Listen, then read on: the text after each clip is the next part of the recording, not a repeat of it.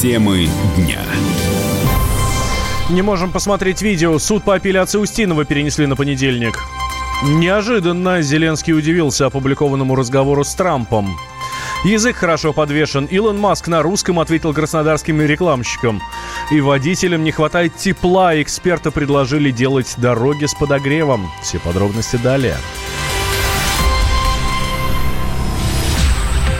Вы слушаете радио «Комсомольская правда». Мы говорим на главные темы дня. Меня зовут Валентин Алфимов. Здравствуйте. Мосгорсуд отложил рассмотрение апелляции на приговор Павлу Устинову. Заседание перенесли на 30 сентября, чтобы изучить видеодоказательства. Генпрокуратура считает, что исправление Устинова возможно без его реального лишения свободы. Защита актера будет настаивать на полном оправдании. Об этом нам рассказал адвокат Устинова Дмитрий Чешков заседания суд мотивировал отсутствием возможности воспроизведения видеозаписи. Мы заявили ходатайство о том, что приобщить и воспроизвести видеозапись, которую суд отказал при общении, суд первой инстанции. Суд мотивировал это решение о переносе заседания именно отсутствием технической возможности в данный момент. Прокуратура же внесла апелляционное представление, в котором просит назначить Устинову условный срок. Мы выступаем против творения э, апелляционного представления. У нас в жалобе четко указывается наша позиция. Просим суд оправдать Павла Устинова. ОМОНовец Александр Леогин, который проходит по этому делу потерпевшим, посчитал приговор актеру слишком суровым. Тверской, Тверской суд Москвы 3 августа приговорил Устинова к трем с половиной годам колонии за применение насилия к сотруднику правоохранительных органов на несанкционированной акции протеста. В поддержку актера выступило творческое сообщество и даже секретарь Генсовета «Единой России» Андрей Турчак. После этого Генпрокуратура обжаловала приговор. До рассмотрения апелляции Мосгорсуд отпустил осужденного на реальный срок Устинова на свободу до решения суда второй инстанции. Владимир Зеленский раскрыл подробности короткой встречи с Сергеем Лавровым. Президент Украины пересказал, о чем говорил с главой российского МИДа на полях Генассамблеи ООН в Нью-Йорке. И Зеленский отметил, что министр подошел к нему, когда они оба стояли в очереди. По словам украинского лидера, Лавров заявил о заинтересованности окончания войны в Донбассе. Пан Лавров підійшов до мене, сказав, що я хочу познайомиться. Господин Лавров подошел ко мне и сказал, я хочу познакомиться и хочу вам сказать, что мы очень хотим, чтобы закончилась война на Донбассе. Он также поздравил меня с обменом. То есть был очень короткий разговор. Мы в очереди стояли, ну, он стоял. Тут мы были впереди, скажем так. Да, я сказал, да, пожалуйста, сделаем все, это наша страна, это наша земля. Вы готовы? Если вы готовы, тогда хорошо, давайте закончим войну, отдадим нам наши территории, обменяем людей. Политолог, политолог Павел Рыжевский считает, что в разговоре с Лавровым Зеленский еще раз подтвердил свой политический курс по Донбассу. Действия могут начаться, как только президент Украины получит больше независимости от США, предполагает политолог. Опираясь на то, что Зеленский вещал с трибуны ООН, я думаю, что вот эти же слова с Лавровым его готовность, они, то есть, э, повторяют и продолжают его политику, по крайней мере, публичную о том, что он хочет завершить войну. Исходя из того, что, вероятно, вот в связи с этим вот конфликтом с Байденом, да, Зеленский может стать более самостоятельным, потому что есть э, ощущение, что все-таки не будет, да, ну, то есть не то, что не будет, а уже точно известно, что не будет никакого импичмента, Зеленский, возможно, получит больше, собственно, поддержки в США, и больше самостоятельности. И, ну, хочется верить в то, что его слова – это не просто слова, а действительно курс, который он взял. Мне кажется, что все-таки это не останется не только словами, а действительно будут за этим какие-то дела. Встреча Сергея Лаврова и Владимира Зеленского состоялась 25 сентября в Нью-Йорке. Российский министр и украинский лидер пообщались на приеме в честь глав делегаций, как говорят, на ногах. Источник в нашей делегации рассказал РИА Новости, что разговор был вполне деловой. Что обсуждали Лавров и Зеленский, пока неизвестно. Дональд Трамп предложил обнародовать еще один разговор с Владимиром Зеленским. Речь идет о самой первой беседе двух президентов, которая состоялась 22 апреля этого года. Такое заявление американского лидера прозвучало на фоне скандала вокруг, вокруг другого его разговора с украинским коллегой, который стал причиной начала процедуры импичмента. Стенограмму беседы глав государств накануне опубликовал Белый дом. Зеленский удивился этой публикации. Он не ожидал, что фрагменты его речи станут э, достоянием общественности. Да я не против. Просто смотрите, если нужно разрешение юридическое, я просто не знаю формат, честно вам скажу. Но если должно было быть там письменное разрешение, то это один вопрос. Но я вам сказал свои ощущения. Они же сказали, мы с вами прочитали, что они хотят опубликовать. Я просто думал, что они опубликуют свою часть. Директор Центра международного протокола Академии народного хозяйства и госслужбы Гелана Михайлова рассказала, что никаких нормативных документов по таким случаям не существует посмотрела эту коммуникацию телефонную. Да, поговорили два главы государства. Все корректно. Кто хотел какие вопросы обсудить, те обсуждал вопросы. Понимаю, конечно, почему вокруг этого э, только инсинуации, но тем не менее, мне кажется, это вообще э, на сегодняшний день некорректные ситуации. И правда, сейчас нет законодательных фактов, никто не знает, нужно ли спрашивать, не нужно ли спрашивать. Но мне, как человеку, который занимается протоколом и как-то более-менее понимающим в правилах, кажется, кажется, что если ты публикуешь что-то, то нужно обязательно спросить у другого человека, дает ли он согласие на это. Но никто не может сейчас ни, никого привлечь, потому что только внутренние какие-то ограничения, что ли, э, самого человека. Кроме этого, пока ничего такого э, э, имеет роли на межгосударственном уровне. Ранее СМИ сообщили, что в беседе с украинским лидером Трамп мог э, просить о расследовании в отношении Хантера Байдена. Это сын бывшего вице-президента США Джо Байдена. А вот Байден-старший лидирует среди демократов на президентской гонке и может стать основным конкурентом Трампа на выборах в следующем году. Опубликованная стенограмма подтвердила, что американский лидер попросил Зеленского провести расследование обстоятельств увольнения бывшего генпрокурора Украины и дела Байдена-младшего. Демократы утверждают, что президент США США просил об этом в обмен на гарантии помощи Украине, однако прямого указания на это в стенограмме нет. Мы вместе дожили до понедельника. Вовремя рассказали тебе о главном во вторник, среду и четверг. А теперь встречай пятницу! На радио «Комсомольская правда» новая программа. Каждую пятницу в 8.00 Сергей Мардан и Надана Фридриксон. Три часа самого острого эфира. Мардан, и Надана. В программе «Опять пятница». Взболтай и можешь смешивать.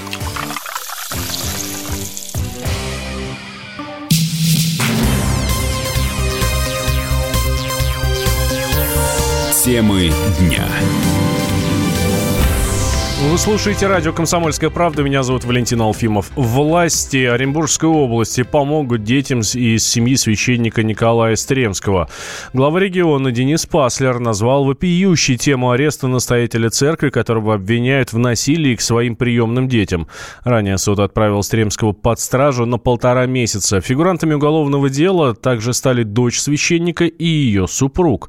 Их обвиняют в незаконном лишении свободы. С подробностями наш корреспондент Екатерина Сарычева понедельник в Оренбургской области задержали главу самой большой в России семьи, настоятеля обители милосердия, отца Николая Стремского. В их семье воспитывается порядка 70 детей, и, собственно, когда начались следственные действия, приехало несколько машин из областного центра следователей. Весь райцентр буквально стоял на ушах, но в течение двух дней следствие не раскрывало причины задержания. Лишь вчера, когда батюшку доставили для избрания меры пресечения в суд, стали известны подробности, от которых просто волосы встают дыбом заседание проходило в закрытом режиме, и, как оказалось, э, причиной тому были статьи, по которым обвиняют священника. В частности, это изнасилование, развратные действия в отношении несовершеннолетних и неисполнение обязанностей по их воспитанию. В качестве потерпевших по делу проходит семь несовершеннолетних, именно приемных детей Николая Стремского. В целом, если его вина будет доказана, ему может грозить до 20 лет лишения свободы. В Оренбургской епархии в этот же день было принято решение о том, чтобы отстранить его от священнослужения служения. Обитель милосердия уже назначен временный новый настоятель. При этом очень поразило, что когда вчера избирали меру пресечения, защитник обвиняемого настаивал на том, чтобы ему была избрана мера пресечения в виде домашнего ареста. Одним из оснований для этого указывался тот факт, что в СИЗО, например, ну, нельзя носить такой большой нательный крест. Была приложена и положительная характеристика районных властей. Адвокат очень долго рассказывал о заслугах Стремского, но, несмотря на это, суд принял решение о заключении его в СИЗО. По крайней мере, он пробудет там ближайшие почти полтора месяца. Также в следственный изолятор отправились одна из его приемных старших дочерей и зять, которые, видимо, тоже участвовали в противоправных действиях с малышами. Когда же заседание закончилось, у здания суда собралась, скажем так, группа поддержки Стремского. Там были и выпускники уже его обители милосердия, просто верующие, которые уверяли, что детей либо подкупили, либо там они по собственным каким-то там умозаключениям наговаривают на отца. Ну, посмотрим, чем это все закончится. Кстати, часть детей из обители органы опеки уже изъяли и отправили в детские дома области. Екатерина Сарычева, Комсомольская правда, Оренбург. Илон Маск ответил на приглашение приехать в Краснодар. Американский бизнесмен оценил старания кубанских креативщиков, которые разместили в Калифорнии баннер с обращением к нему. «Как тебе такое, Илон Маск?» Изобретатель по-русски написал в своем твиттере «Язык хорошо подвешен». Тему продолжит корреспондент «Комсомольской правды» Артем Гнатенко.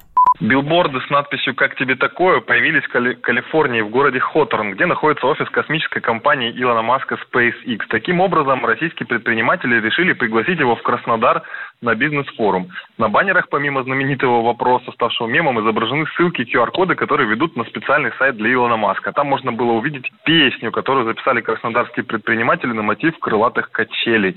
А, только Илон в наших сердцах она называется. И в подписи было указано, что единственное, что взломает твое сердце, это видео. Если ты Илон Маск, нажми, пожалуйста, да, я приеду в Краснодар. Реакция ждать себя не заставила. В Твиттере достучались до него подписчики и попросили оценить креатив а, россиян. И Илон Маск ответил на русском языке, как он это уже не раз делал. Он ответил, язык хорошо подвешен и сказал, что действительно этот ролик привлек его внимание. Однако организаторы говорят, что пока согласием на приглашение Илон Маск не ответил. Выяснилось, что организатором форума, а, бизнес-форума, на который приглашают Илона Маска, выступает администрация Краснодарского края. И вот что говорят его представители об этом креативе. Идея э, вообще возникла как шутка на одном из официальных э, совещаний с предпринимателями, которые мы проводили, потому что мы этот форум делаем не только для предпринимателей, но и совместно с предпринимателями. Когда обсуждали спикеров, кого бы предприниматели хотели видеть на своем форуме, решили, что давайте еще и Илона Маска пригласим. Предприниматели восприняли нашу идею слишком буквально, и вот она получила такую реализацию. Это было сделано ими не для хайпа, они действительно верят в то, что они достойны внимания Илона, услышать его историю успеха на нашем форуме, и почему бы и нет. Мы не участвовали в этом финансово, юридически. Это идея предпринимателей. Они там сами скидывались ресурсами. Но, насколько я знаю, там вообще почти ничего это все не стоило, это недорого в Америке. Кто-то там по ночам обзванивал, искал билборды, как их установить там, потому что разница со временем. Кто-то э, креативил. Мы вообще не были в курсе, что это реально делается. Мы надеемся, что эта история так просто не закончится, да, и что он приедет. Илона Маска горячо ждут в Краснодаре и обещают обязательно посвятить его в казаки. Ну и все, конечно, оценили шутку э, по поводу того, что Илон Маск привезет с собой электронагайки и электроседла для казаков. Артем Гнатенко, радио «Комсомольская правда», Краснодар. В России придумали, как бороться со снегом. Инженеры предложили использовать теплые дороги. Для этого нужно укладывать электропроводящий цемент-бетон, сообщает э, Арти со ссылкой на исследование Росдор-НИИ. На такой поверхности снег и лед будет таять быстрее, поэтому не будут образовываться огромные сугробы. Экономист, директор Центра городостроительных компетенций Академии народного хозяйства и госслужбы Ирина Ирбицкая считает, что технология теплых дорог не будет потреблять много электроэнергии. В ряде стран это работает. Это не покрывает, как правило, а, всего города, да, но какие-то наиболее активные а, публичные пространства, где критично удобство передвижения пешехода и паркирования автомобилей, да, это делается. Насчет выгоды, здесь будет зависеть от технологии. Ну, первое, можно применять энергосберегающие технологии. Можно применять традиционные технологии а, со специальным режимом а, при помощи счетчиков и датчиков датчиков, да, с тем, чтобы оптимизировать использование электроэнергии. Это инструмент, который начинает э, набирать обороты в ряде стран действительно развитых. Финляндия, Швеция, Копенгаген. Знаете, нужно оценивать не только затраты на самом деле, да, а мультипликативные эффекты от внедрения этой технологии. Если э, в период снегопадов да, или гололедицы э, люди просто перестают пользоваться городом, то ущерб от этого гораздо выше, чем затраты на электроэнергию или там уборщиков и ЖКХ. Зав кафедрой автомобильной дороги Российского университета транспорта Николай Лушников считает, что идею можно использовать на особых участках. Кроме того, эксперт рассказал о добавках в асфальт, благодаря которым не образуется наледь. В ряде случаев это необходимо делать. Ну, например, где на путепроводах, где вероятность образования льда на дорогах при определенных условиях очень высокая. Ну, в зонах пешеходных переходах, на авто, остановках общественного транспорта и так далее. Где-то сама идея, она заслуживает внимания, надо прорабатывать использовать, потому что сейчас с появлением новых технологий, материалов, вот эти нагревательные элементы могут потреблять очень мало энергии. За рубежом применяются подобные конструкции, значит, ну, не только, кстати, с подогревом асфальта, вот в буквальном смысле. Вот у нас есть разработка мирового уровня в России под названием «Грикол». Это добавки, которые вводятся в асфальтобетон, и за счет химической реакции и постоянного действия они предотвращают образование льда на дорогах при температуре где-то градусов до минус 5. У нас в стране есть опытные участки. Я знаю, недавно корейцы закупили партию вот для того, чтобы на горных дорогах применить. И вот в Италии, знаю, в Испании применяется этот материал или подобный ему. Инициаторы отметили, что технология теплых дорог безопасна для пешеходов и водителей, поскольку сверху будет защитный слой, а внизу дороги обеспечит заземление.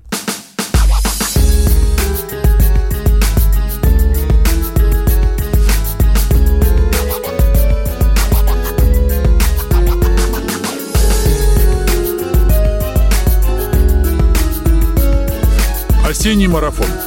На радио «Комсомольская правда».